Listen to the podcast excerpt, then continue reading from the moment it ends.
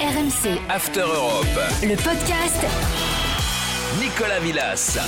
Oh la viva, ravi de vous retrouver pour ce podcast After Galaxy. Cette semaine, on part à la découverte de l'un des plus beaux derbys du monde, dans l'un des plus beaux pays du monde. Rien que ça, ça donne envie, non?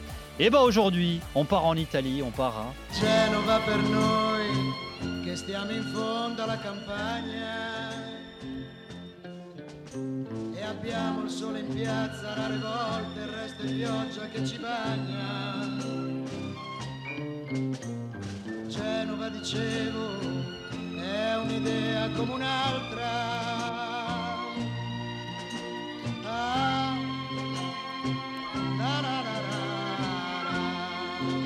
Bruno Lauzi, interprète de Genova per noi. Vendredi, le Genoa reçoit la Sampdoria pour le compte de la 17e journée de Serie A pour nous faire vivre ce si beau derby. Notre très beau Johan Crochet. Salut Johan. Bonjour à toutes et à tous. Qu'est-ce que je suis sympa avec toi. Effectivement, Ouais. t'es beaucoup trop sympa. Ouais, je vais te demander de l'oseille bientôt, fais gaffe. Il anime le compte Twitter du Genoa France, arrobase Genoa France. Marco est avec nous, merci. Salut Marco.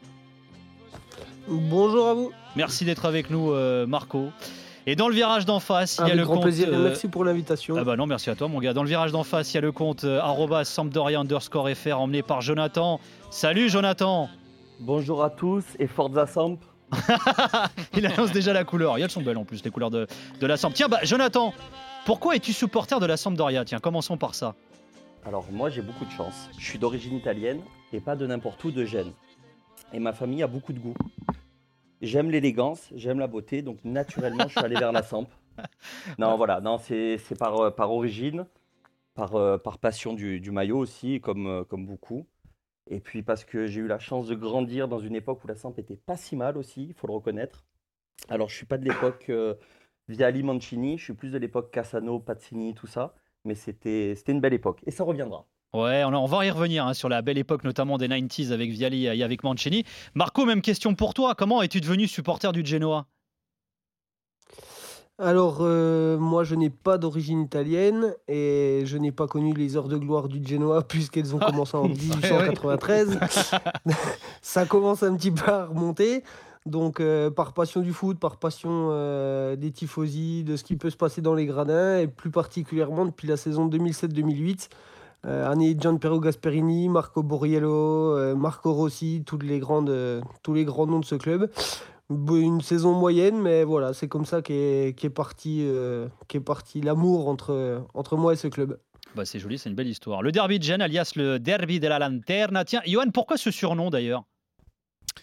Et ben c'est lié comme assez souvent en Italie. Vous connaissez le derby della Madonnina avec la, la Madone qui, Ah, est sur, euh, qui trône sur le Duomo de Milan. Et bien là, c'est aussi un, un symbole historique de la ville de Gênes.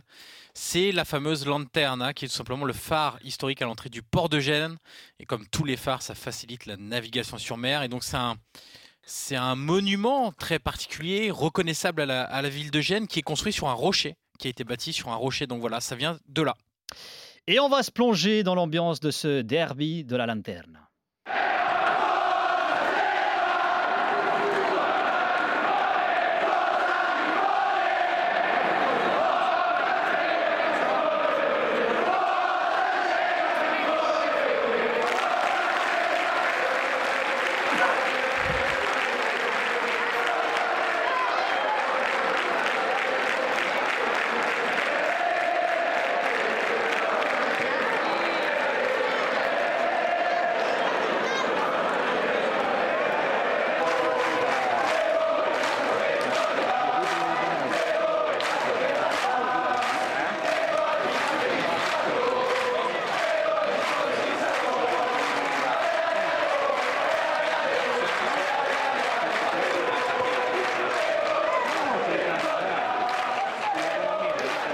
Vous a mis un son euh, de chaque euh, virage, bien entendu, pas de jaloux. Et encore, vous n'avez pas les tifos euh, en audio. D'ailleurs, Johan, souvent ce derby de est décrit comme le plus beau d'Italie. Alors, est-ce que c'est le cas et pourquoi d'ailleurs? Alors, le plus beau, c'est toujours les codes esthétiques qui sont un peu propres à chacun, mais effectivement, il y a cette. il y déjà ces couleurs en fait. Dans, tous les derbys, ce qui est très intéressant souvent, c'est l'opposition visuelle. Et donc l'opposition visuelle de couleurs.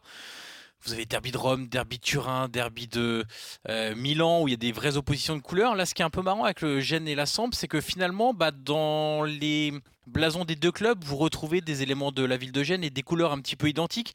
Mais ce rouge et ce bleu, qui sont des, couleurs très importantes des deux côtés, euh, sont vraiment euh, attirent l'œil en fait. Donc tout de suite, quand on est dans un stade en plus à l'anglaise, puisque le stade de Luigi Ferrari, c'est vraiment un des moi, je trouve que c'est un des plus beaux stades, les plus atypiques, les plus esthétiques, où on en a marre un peu tous ces stades un peu modernes qui se ressemblent tous.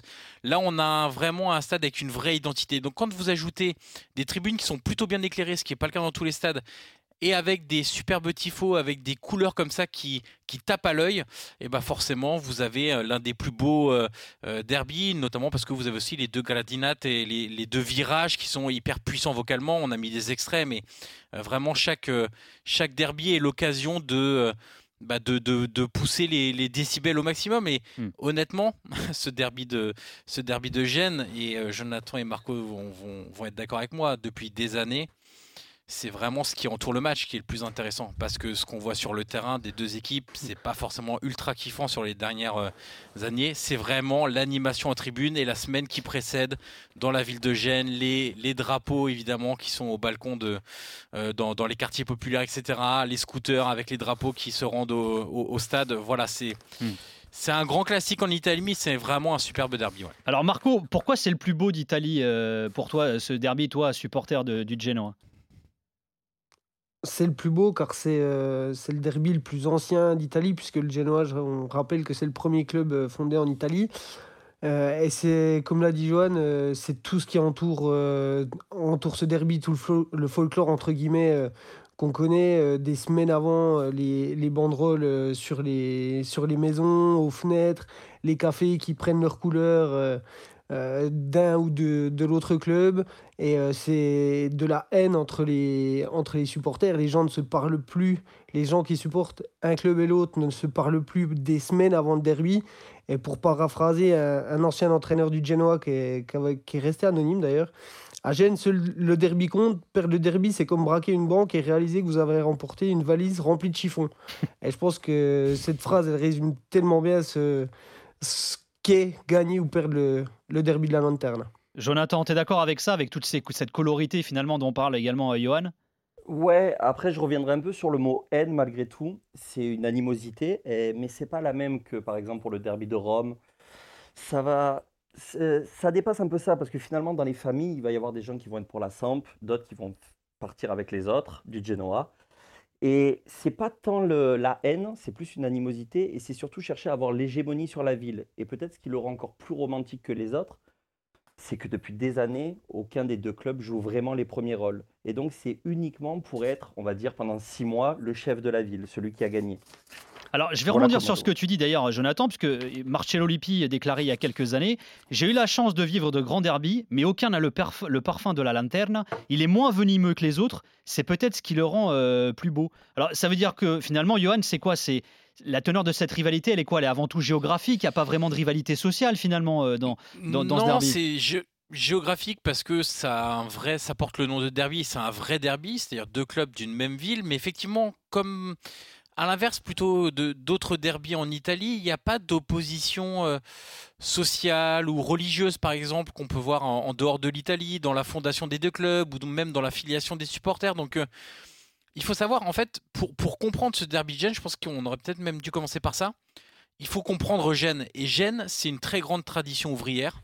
C'est une ville qui a un port qui a longtemps été euh, le port le plus important ou l'un des plus importants de, de la Méditerranée.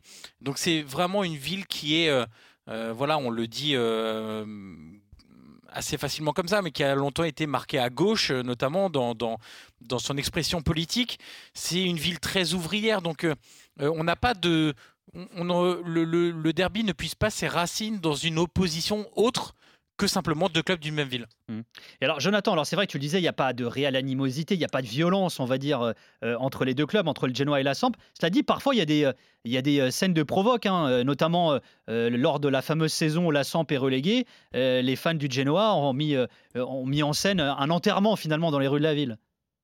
C'est vrai. C'est vrai, mais on va demander à Marco, depuis cet enterrement, combien ils ont gagné de derby? Et donc, vu qu'il répond pas, je vais pas dire, beaucoup, la pour réponse ce que vous. non, c'est vrai qu'on joue au- autant euh, la Samp que le Genoa. hein. On joue plus les premiers rôles. On a des propriétaires qui étaient catastrophiques. Euh, on est devenu des clubs, voilà, des clubs vraiment très moyens de, de Serie A. Et finalement, le derby, c'est ce qui nous maintient en, en vie toute l'année. On sait qu'on a ces deux matchs-là où on doit exister, on doit prendre l'hégémonie sur la ville. Et hum, il nous reste plus que ça parce que sportivement, c'est vraiment compliqué euh, des deux côtés. Mais euh, ouais, l'animosité, elle existe pendant le match. Euh, mais c'est vraiment du bon gros chambrage comme, euh, comme l'année, euh, comme vous l'avez dit, hein, l'année de la descente de la Samp, avec euh, le derby gagné et les, deux matchs euh, qui ont suivi. La Sampdoria prend 0 points et descend. Et le, et l'enterrement dans les rues de la ville, euh, vous pouvez voir quelques vidéos sur, euh, sur YouTube, ça vaut vraiment le détour. Tiens, puisqu'on en est aux couleurs et à l'histoire également, Marco, raconte-nous la jeunesse de ton Genoa, qui est un historique hein, du football italien. Bah, le Genoa, c'est tout simplement le doyen de la Serie A. de la Serie A pardon. Il a été fondé en 1893 par des Anglais qui sont venus s'installer, euh, qui sont venus s'installer à Gênes, ville portuaire. Euh, et le nom, en fait, euh, Genoa Cricket and Athletic Club, euh, il tient aussi grâce à la croix de Saint-Georges, qui est le protecteur de la ville et qui figure sur les armoires de celle-ci. Donc, ça renvoie à ses origines anglaises. Il faut savoir que le, le Genoa, donc en plus d'être le club le plus ancien d'Italie, c'est aussi le premier vainqueur du championnat italien en 1898. Et c'est l'équipe qui a, euh, qui a gagné les six premiers titres euh, nationaux sur les sept premières années. Alors, Voilà, en gros, la genèse que. Ouais, ouais, vas-y, Marco, vas-y, vas-y. Non, non, vas-y, c'est bon. Non, j'allais dire, alors c'est vrai que le nom du Genoa, Jonathan, il est très anglophone, anglophile. Le nom de la Sampdoria, lui, il est beaucoup plus original. hein. C'est un club qui est plus jeune, hein, la Samp. hein. Euh, ouais, c'est. euh, alors, le club en lui-même est jeune. Je crois que, si je ne me trompe pas, c'est 45. 46. 46, pardon. Et en gros, c'est la Sampdoria, c'est la contraction entre la Sampierre d'Arena, qui est un quartier qui était un club de Gênes, qui lui est un club aussi assez ancien. Je crois qu'il datait du 19e siècle, donc fin du 19e. Et de l'Andrea Doria FC. Andrea Doria, c'était le roi de Gênes. Il y avait un club de foot qui s'appelait ainsi. Et on a l'habitude souvent de railler un petit peu les supporters du Genoa, justement en leur rappelant leurs racines anglaises. Et ce qui se dit beaucoup à Gênes, c'est que justement, la Sampdoria est un mot inventé. La Sampdoria, il y a quelque chose de fantaisiste et de sympathique. Et on dit souvent que la Sampdoria est un sentiment plus qu'un club de foot. C'est quelque chose, c'est une appartenance. Et j'ai toujours trouvé ça très beau. Ouais, même le maillot d'ailleurs. hein. Les couleurs sont très marquantes. hein. Le maillot de la Samp, il est, Ouais. euh, il est vraiment connu également euh, à travers le monde. hein. Ben, Et- D'ailleurs, on a souvent des gens qui, se, qui commencent à nous, à nous suivre sur Twitter en disant la première chose, plus beau maillot du monde. Et d'ailleurs, il est écrit depuis plusieurs années derrière notre, euh, notre maillot, la più bella ca- maglia di calcio, donc le plus beau maillot de football. Et ben, on va se plonger euh, dans l'histoire sportive de ces deux clubs de Gênes. È brillante il debutto dell'Oriundo in rosso-blu. Su azione a destra Fritti può districarsi dai difensori e centrare. La testa di Sirotto da De Pietro che Vità commette in rete e due. All'inizio della ripresa Tortul è messo a terra in area e l'arbitro concede il rigore. Lo stesso realizza la punizione accorciando le distanze. Le premier derby entre les Genoa et la Sampdoria s'est joué le 3 novembre 1946, victoire 3-0 de la Samp. Alors cela dit, mine de rien, Johan, le Genoa, c'est un club qui pèse hein, niveau palmarès dans l'histoire du foot italien. Oui, c'est un club qui pèse, mais euh, effectivement, ça remonte à très longtemps, malheureusement.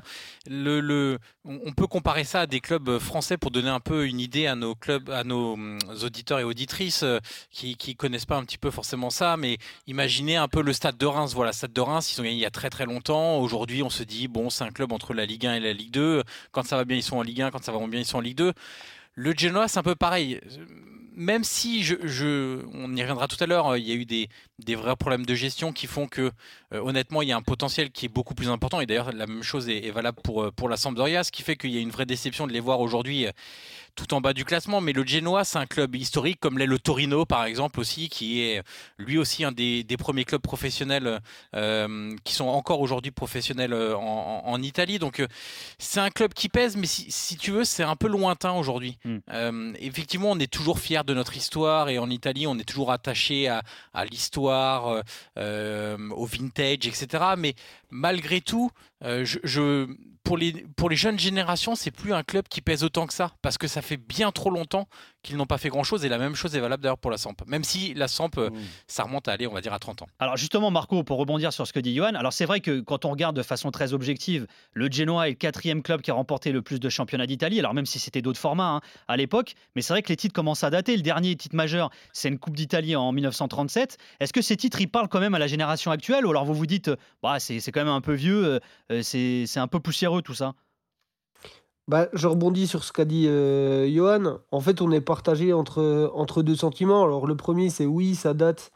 Euh, ça fait une éternité qu'on n'a pas gagné quelque chose et ça fait aussi une éternité qu'on n'a pas été bien placé au championnat pour se dire bah voilà cette année on va peut-être réussir à faire quelque chose ici ou là c'est plus le cas depuis trop longtemps mais d'un autre côté on est le club le plus ancien euh, d'Italie et on est on a un palmarès qui est important alors certes qui est ancien mais le palmarès, c'est ce qui permet aussi de. Et l'histoire, c'est ce qui permet aussi de construire l'avenir du club. Alors oui, ça ne va pas parler aux générations actuelles, car euh, on n'est pas dans, une, dans un club euh, qui dépense euh, des millions dans les transferts, qui avec des noms claquants et qui va gagner tous les titres qui passent. Mais on reste attaché à, tout ce palmarès et à toute cette histoire qui fait qu'aujourd'hui on existe encore, même si on a eu un petit peu chaud pendant les années prédiosi.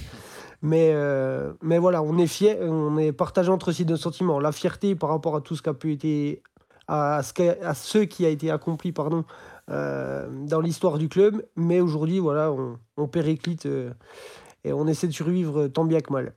Tu veux, tu veux balancer une vanne là-dessus ou pas, Jonathan? Bah, Bien sûr. je le sens chaud, Jonathan. Mais, mais je suis quand même, je respecte le côté amoureux du passé. Comme ça, on peut choisir son passé. Non, j'aime bien en plus, c'est vrai. Mais il faut quand même se rendre compte, là je le dis aux auditeurs, le dernier titre du Genoa, le café en poudre et le stylo bic n'existait pas. quel, chambre non, non, mais effectivement, et je, le reconnais, effectivement, c'est c'est beau d'aimer la souffrance et d'aimer. c'est pas du tout une vanne et d'aimer et de rester derrière ces couleurs là. Et nous, on a on va dire un, on a eu un présent, allez, il y a, il y a 20 ans qui n'était pas trop trop mal. Effectivement, nous aussi, on a été dans le dur. Et je pense qu'on on y reviendra. Ah, vous l'êtes encore avec Ferrero. Euh, oh, on va y revenir, les gars. Bougez pas, bougez pas, bougez pas. Spoilez pas tout, on va y revenir. Tiens, bah justement, tu parlais de cette. Euh, c'était il y a même 30 ans, même euh, maintenant quasiment. Niveau palmarès, la Samp, elle a attendu les années 90 pour briller. Quarto del secondo tempo scaduto, è finita. E la Sampdoria e la Sampdoria, la Sampdoria conquista la Coppa delle Coppe regalando un eh, prestigioso trofeo all'Italia ed entrando nell'albo d'oro di questa competizione. Vedete il tabellone elettronico con le congratulazioni agli, ai vincitori della Coppa Europea.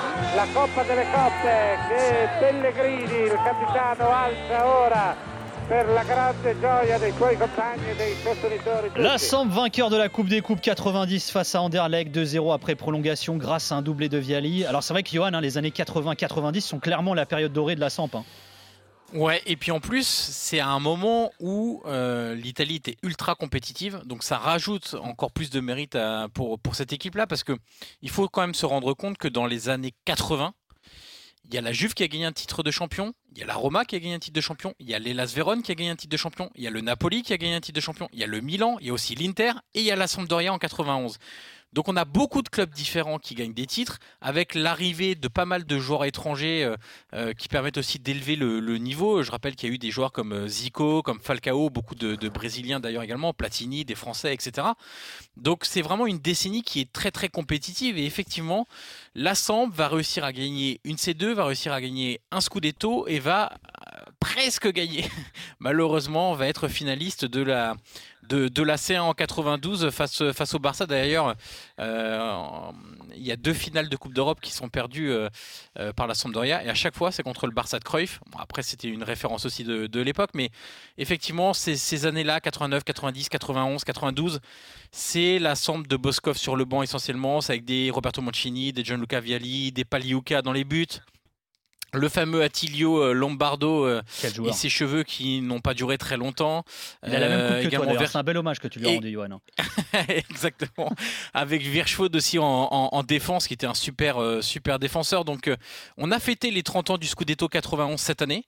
Il y a eu une petite fête organisée. Il y a un bouquin qui est sorti aussi parce que cette. cette épopée-là de la Samp a plu à beaucoup de monde, parce que c'est toujours pareil, on a un rapport à, aux belles histoires quand même dans, dans, dans le, dans le football. Et effectivement, la Samp n'était pas forcément programmée pour gagner ça, mais comme les Las Véron n'étaient pas programmés en 84 pour euh, gagner le Scudetto non plus. Donc euh, voilà, ça a laissé des traces très importantes et encore plus aujourd'hui, on s'en souvient avec plus de. Je ne sais pas si c'est de, de passion ou de. Mais parce qu'en fait, euh, bah, on a reconstitué aussi le, le duo Viali-Mancini euh, dans Ouais. la sélection nationale. Et donc, ça a redonné un espèce de petit coup de fouet. Allez, re- euh, replongeons-nous dans la somme des années 90. Alors c'est vrai qu'il y a eu un six finales de Coupe d'Italie, donc quatre victoires. Il y a une super coupe également d'Italie. C'est vrai que Jonathan, tu le disais, c'est pas forcément la période que toi tu as connue véritablement et pleinement, mais c'est les années Viali et Mancini. Mancini qui est quand même la légende de, de la Samp. hein. Mais justement, je pense que le titre italien de cet été vient de ce titre de la Samp, c'est-à-dire des outsiders qui commencent à croire en eux, qui vont au bout. Je crois que c'était l'Inter qui était en rivalité avec nous tout le long de ce Scudetto. Et euh, je pense que le titre européen de cette année a été construit autour de ça. Et d'ailleurs, dans, la, dans le staff de la squadra, il y avait Mancini, il y avait Viali, Mhm. il y a, et Lombardo. Evani, Evani, Lombardo. Et c'est, je pense, sur ça qu'ils se sont centrés. Voilà. Donc finalement, ce- c'était une belle chose pour le foot italien déjà il y a 30 ans. Euh, Marco, comment les tifosi du Genoa vivent ce palmarès européen de leur rival? Parce que c'est vrai que vous avez euh, une histoire, c'est vrai, vous avez des titres, c'est vrai, euh, beaucoup d'ailleurs, même s'ils datent, euh, c'est vrai, mais vous n'avez pas de Coupe d'Europe, cela dit, du côté du Genoa. Mais dans les années 90, on n'avait pas la télévision au Genoa, donc on n'est vraiment pas au courant de tout ce qui bon, s'est passé durant cette décennie-là. on était concentrés en série B, etc. Bon, il y a un complexe, visiblement, alors, Marco. un club. Mais euh, ouais, ah non, non, du tout. Non, non, chaque, euh, plus sérieusement, hein, chaque club a, eu sa période dorée, entre guillemets. Nous, à la naissance, on a amené le football et on a, on a fait construire l'histoire du football en Italie. La Samp a eu une période euh, intéressante dans les années 90. Euh, ça s'est vite arrêté. Il faut aussi, faut, aussi un peu en rire. Mais voilà, ils ont, eu, ils ont eu des belles années. De là à avoir un complexe, non. On, est, on reste euh, fidèle à nos couleurs et avoir un complexe par rapport à eux, non, pas du tout. Ça reste, euh, ça reste des sougini, hein, comme, on dit, euh, comme on dit en Italie. Et vendredi donc, le Genoa reçoit la Sampdoria, le Genoa qui n'a plus gagné à Luigi Ferraris depuis 9 matchs face à la Samp. Depuis le 8 mai 2011, il y avait un partout jusqu'à la 90e minute, jusqu'à... Boselli trattenuto, Boselli si gira, sinistra di Boselli! Boselli! Il Genoa in vantaggio! Incredibile! Al 92esimo! Boselli incredibile! Non sembrava che il Genoa avesse la forza di poter essere pericolosa, invece Boselli bravissimo nel tenere prima a distanza l'avversario, poi spostarsi la palla sul sinistro dall'interno dell'area di rigore, un tiro a giro che ha sorpreso da Costa. E il gol di Boselli è stato l'ultimo atto di questa partita. L'Argentin Mauro Boselli qui est dans le rôle euh, du héros. Alors c'est vrai quand on regarde dans l'histoire récente des deux clubs, aucun des deux n'a disputé de Coupe d'Europe sur les cinq dernières saisons. On va s'intéresser au projet de ces deux clubs qui sont plutôt mal barrés d'ailleurs hein, au cours de cet exercice. Il y a pas mal à dire hein, sur les deux, euh, Johan. Euh, on va commencer par le Genoa, propriété d'investisseurs américains. Alors qui sont-ils? Quel est leur projet? Euh, tu sais, Nico, ça ça- ça m'a fait sourire parce que tu as dit euh, ça fait longtemps qu'ils n'ont pas joué la Coupe d'Europe. Le problème, c'est que ça fait longtemps surtout qu'ils jouent pour se maintenir. Et ça, Enfin, c'est dit, un la Samp a joué la Coupe d'Europe il n'y a pas si longtemps que ça. hein. 2016-2017. Oui, c'est vrai. Ils font un Q3, quoi, allez, un troisième tour de qualif. Ouais, voilà, c'est ça. Est-ce que ça compte vraiment? Je Ouais. je suis pas certain. Mais euh, non, c'est- Comme je disais tout à l'heure, il y a un potentiel qui est dingue dans cette ville. C'est une ville de foot. C'est. Comme je le disais tout à l'heure, quand je parlais des couleurs, des tifos, des... il y a un public de passionnés, c'est vraiment dommage. Donc pour revenir au Genoa, on a eu un règne très long, 18 ans, de Enrico Preziosi, qui est un entrepreneur qui a fondé les fameux Giochi Preziosi, les jouets. C'est donc c'est un- quelqu'un qui a fait euh, des, affaires dans les jouets. Et ils ont été rachetés par euh, un fonds d'investissement euh, américain, 777 Partners, je le dis euh, façon radiophonique plus simple, euh, pour une somme estimée à 150 millions d'euros, déficit compris, ça c'est très important quand on parle de montant de rachat. C'est un fonds d'investissement qui est basé à Miami, qui a aussi une participation minoritaire dans le FC Séville. Et il y a un administrateur délégué qui a parlé il n'y a pas très longtemps à un média économique italien de la stratégie du club et en gros leur idée c'est bon c'est un peu facile à dire comme ça on verra la mise en place mais surtout ne pas se reposer que sur les droits télé et sur le trading de joueurs euh, notamment développer l'activité du stade etc etc ils en ont parlé d'ailleurs au maire de Gênes euh, dès leur euh, dès leur arrivée et pourquoi je dis c'est un peu facile comme ça? Parce que évidemment le trading ça va être important pour réussir à monter en gamme aussi au niveau du budget. Le problème c'est qu'il y a trading et trading. Le trading fait par Preziosi qui était qui a fait du Genoa une véritable place de marché. C'était absolument n'importe quoi avec beaucoup trop de joueurs sous contrat, avec des joueurs qui étaient envoyés à droite et à gauche, qui s'inscrivaient surtout pas dans la durée. Donc c'était vraiment une catastrophe. Euh, vraiment le euh, Preziosi a amené des choses au Genoa, c'est évident, mais ça fait des années qu'il euh, freine son club, clairement, qu'il l'a mis en très grand danger, en terminant euh, plusieurs fois à un point ou deux points de la relégation. Donc, voilà, il y, a, il y a beaucoup de boulot parce qu'il faut structurer le club. C'est plus le, foot des familles euh, Preziosi, Sensi, Berlusconi, euh, Moratti, etc. Euh, Preziosi fonctionnait encore un peu comme ça. Là, il faut vraiment structurer le club. Euh, Les dirigeants du fonds d'investissement ont dit nous, on va essayer de mettre en place une vraie structure, une vraie organisation avec des personnes de qualité, des vrais managers, des vrais directeurs commerciaux, des vrais. Euh, des, des- des- des personnes avec un vrai pédigré pour essayer de, de bah, tout simplement de donner un bel élan au Genoa et le problème c'est que l'élan euh, économique et sportif il va quand même beaucoup passer par le terrain et ce qu'on voit pour l'instant du Genoa depuis qu'ils sont arrivés. euh, Alors on va prendre depuis le début de la saison parce que ce sera un peu trop facile de, de parler que depuis l'arrivée du fonds d'investissement américain, mais c'est waouh, c'est très compliqué. Le Genoa est actuellement 18e. Et alors, il se passe, pour faire simple, vas-y, il vas-y. se passe pas grand chose, voire rien. Ouais. Euh, alors ils ont amené Shevchenko dans, leur- dans leur euh, valise là, et qui ils l'ont nommé entraîneur. Euh, sa seule expérience c'était sélectionneur de l'Ukraine, alors c'est déjà quelque chose. mais Surtout qu'il a eu des bons résultats pareil. avec l'Ukraine, mais c'est pas le même boulot. Ouais, ouais. mais c'est voilà, c'est pas tout à fait le même travail.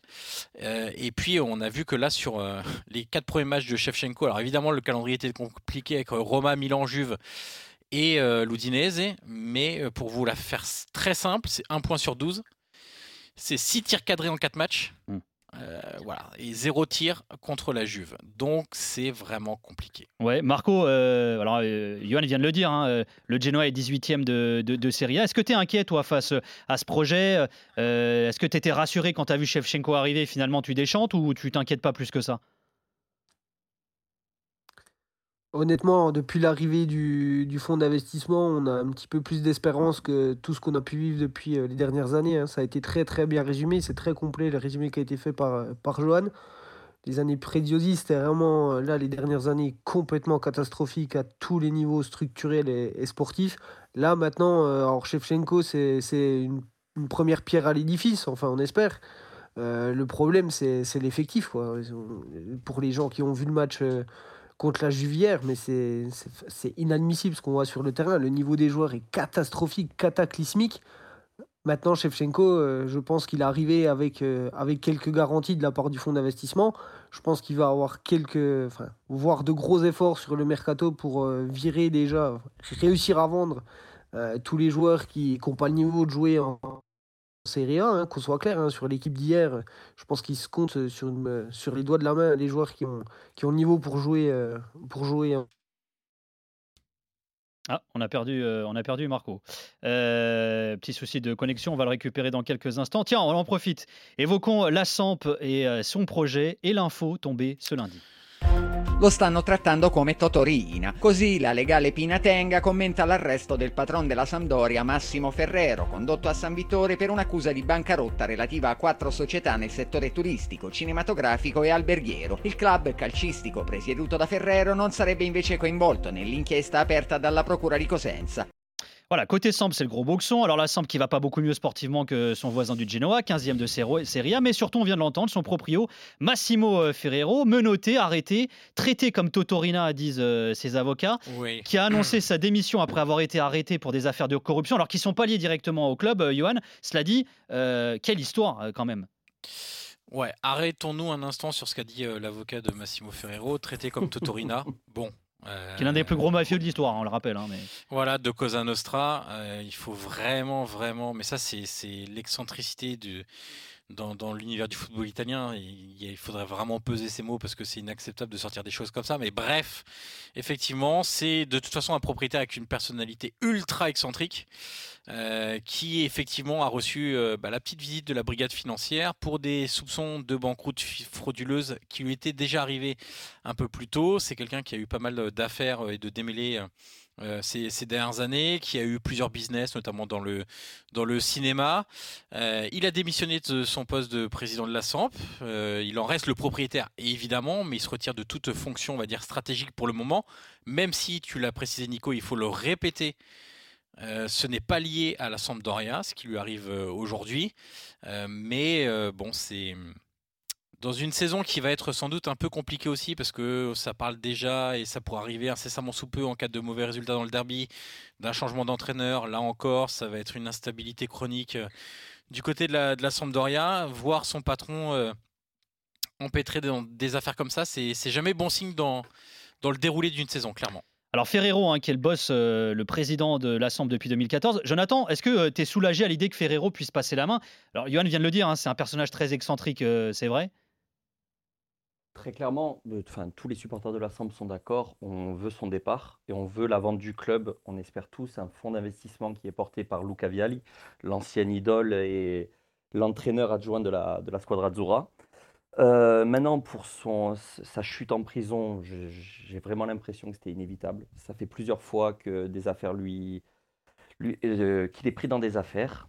Euh, maintenant, ben voilà, on lui dit salut l'artiste, c'était bien, c'était cool, tu t'es amusé il a fait des belles choses, euh, mais, très clairement, il est dépassé et je ne suis pas sûr qu'il ait toute sa tête depuis 4 ans.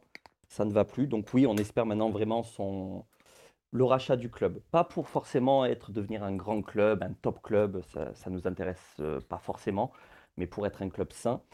Euh, pour revenir sur Daversa, il aurait dû être viré après le match de la Lazio. Et je pense que la, chute de, de Ferrero a fait le maintien de Daversa à la tête de l'équipe. Il y avait une grosse rumeur Stankovic euh, relayée par Di Marzio, le journaliste italien. Finalement, ça s'est pas fait.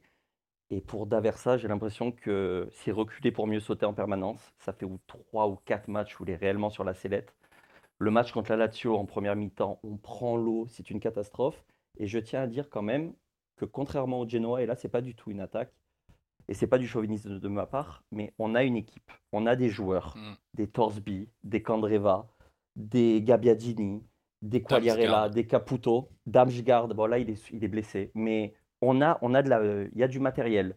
On pourrait largement prétendre à être à la place par exemple de, de l'Elas. Et le problème c'est qu'on récupère un entraîneur qui vient de couler Parme en série B. Je ne sais pas si c'est des bonnes dynamiques, surtout qu'on avait Ranieri qui était euh, d'une élégance sur et en dehors du terrain. Et c'est encore une fois tout ça et les conséquences de la gestion de Ferrero à la tête de la Samp. Donc, euh, Nico, bon juste si tu Vas-y, vas-y, pour finir. Nico, si juste tu me permets, euh, en fait, euh, Preziosi a longtemps été contesté, mais c'était vraiment féroce. Hein, les, les, les, ultras, notamment, mais les supporters de manière générale au, au Genoa, euh, passaient leur temps à mettre des banderoles contre Preziosi, l'insulter sur des champs, etc. Il faut savoir que Massimo Ferrero, lors du dernier, l'un des derniers matchs à domicile, pas le dernier contre la Lazio, mais avant contre les Las Véron, il y avait une banderole aussi qui réclamait son départ et le retour justement de, de, Viali avec son fonds d'investissement. Euh, donc c'est aussi très chaud et on a vu comment ça avait pourri l'ambiance au, euh, au, niveau du Genoa cette cette lutte des supporters vis-à-vis -vis de leur président. Attention que ça fasse pas la même chose du côté de la Samp. À suivre donc, en tout cas, il s'annonce très chaud, hein, le derby de, vendredi entre le Genoa euh, et la Samp. Tout à l'heure, tu as été coupé, euh, Marco. Euh, franchement, là, vous n'avez pas intérêt à le perdre, hein, le derby, parce que vu la situation sportive du Genoa, et puis vu le fait que c'est le, derby à venir, là, un peu tendu quand même, tu es un peu inquiet quand même pour la saison du Genoa? Un peu inquiet, oui, c'est le mercato d'hiver, hein, clairement, avec le, fonds d'investissement qui va, qui va déterminer la suite de la saison. Il faut être, faut être clair, on va faire, je pense, 10 départs pour 10 arrivées, mais essayer d'avoir une équipe euh, compétitive pour se maintenir euh, dans un premier temps. Là, le match de vendredi, oui, il est, ultra important. Pour Shevchenko, c'est son premier derby. Euh, et pour pour l'équipe, vu le nombre de points qu'on a depuis le début de saison, on est à la 18e place et l'écart commence à se creuser avec les non relégables. C'est, c'est vraiment le match le plus important là depuis le début de saison, surtout vu les purges qui nous ont, euh, que les joueurs nous ont sortis là depuis, euh, depuis quelques temps. Et l'écart pourrait se creuser un peu plus, Nico, parce que après le derby, il reste deux matchs avant la trêve. Les deux matchs, c'est déplacement sur la pelouse de la Lazio et réception de l'Atalanta. Autant dire que c'est pas simple. ouais. ça va pas être simple. Ce podcast euh, touche à sa fin. Merci Marco, le boss du euh, compte Twitter euh, Genoa France. Merci beaucoup Marco. Merci à vous, merci beaucoup pour l'invitation, euh, merci pour tout le travail que vous faites et pour euh, la mise en lumière de, de nos clubs euh, dont on parle pas suffisamment à notre goût, hein. un petit peu de chauvinisme. Euh, non mais merci à vous pour l'invitation, euh, c'était super, merci Bah, beaucoup. C'est gentil à toi. Merci Jonathan du compte euh, Sampdoria underscore FR. Merci Jonathan. Merci à vous et n'hésitez pas à nous, à nous suivre. Et Ça, si vous fait. voulez regarder, je ne parle pas d'un très grand match de football. Je ne parle pas non plus d'énormes animations dans les gradins parce que je sais que les Illustratito de la Sampdoria ne vont pas être là.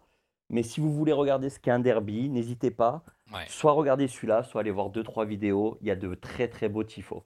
Et merci. euh, Vendredi soir, 20h45. Merci beaucoup, Johan Notre-Dame, euh, drôle de dame italienne, que vous pouvez Avec suivre euh, sur les réseaux sociaux, dans la rue, bien évidemment. Merci beaucoup, Jérôme Thomas euh, à la production. Merci euh, Suzanne Folly à la réalisation. Merci Arthur Robert à la coordination. Merci à vous tous. Ce podcast n'a que quelques mois, quelques semaines même, et vous êtes déjà nombreux à nous suivre. On se quitte en musique. Il s'appelle Adra SP et forcément, il est génois. Ciao ragazzi.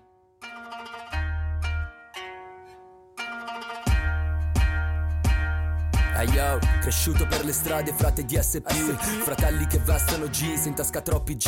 Non è importante che tu sia mulatto, bianco, nero, giallo. L'importante è che hai cervello e che rispetto riesci a darlo. Fumo e droga ci sono in tutti i quartieri, ehi. E da sapere queste cose son banali. Si sbiriasciugano i pivelli con un deca poco seri Sperando di trovare fonti principali. Ho amici di tutte le razze, tu non dire una parola. Ho imparato più lingue per la strada che a scuola. Amici italiani, frati albanesi, marocchini, ecuadoriani Senegalesi, tunisini, africani. Il maruego mi saluta e salam aleikum. Il cico che ti insulta ciupa il webo maricon. Cagliate la trompa sì, cagliate la trompa no Saluti, chip sharab, mon pif, bokurot, karimuti I tuoi fissati con la DPG e 777 I miei fissati con il 999 RMC. After Europe. Le podcast. Nicolas Villas.